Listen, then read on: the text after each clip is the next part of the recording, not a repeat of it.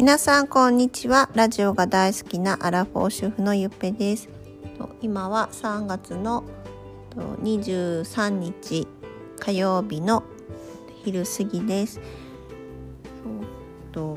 今日はねあの自分のなんか直感を大切にするぞっていうお話をしたいと思います。と昨日はそう夜久しぶりにあのちょっと飲み会をあのしました。はいもうめっちゃ楽しかった。もう全然そのスタイフのこととかもちょっと忘れちゃってましたね一日中。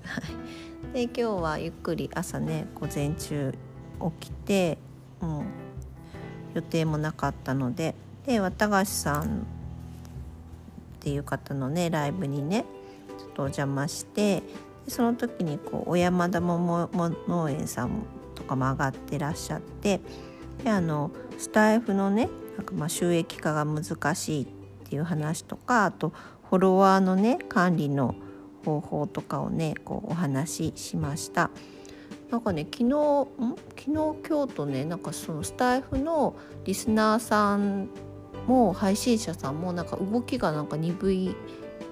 いっぽいねっていう話が出ましたそう高橋さんのライブもいつもだったらこう出入りがねもうちょっとある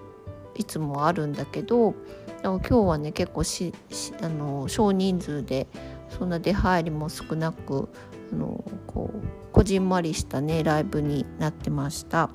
うん、なんかね3ヶ月初めてなんかやっぱ3ヶ月ぐらいでこうちょっと落ち着くのかなとかいうなんか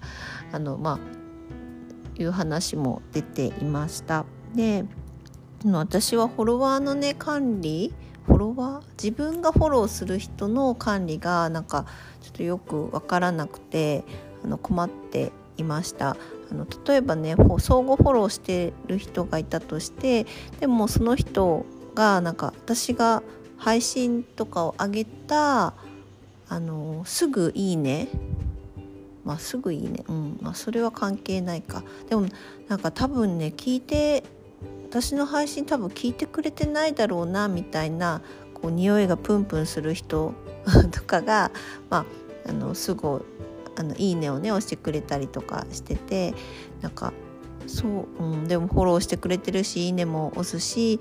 なんか私もフォローしとった方がそのままいいのかなとかも思ったりしてで結構自分が管理してるフォロワーさんがねなんかこうごちゃごちゃしてきています。うん、そうでもねなんかもう自分の直感でねあのフォロー自分がフォローする人をねこう決めていこうかなとあのその今日のね綿菓子さんのねあのライブでを聞いたり話したりして思いました。そう2021年の私の漢字なんか2021年を漢字一文字で例えるとみたいなあの話あるじゃないですか。で私は真実の真なんですよね。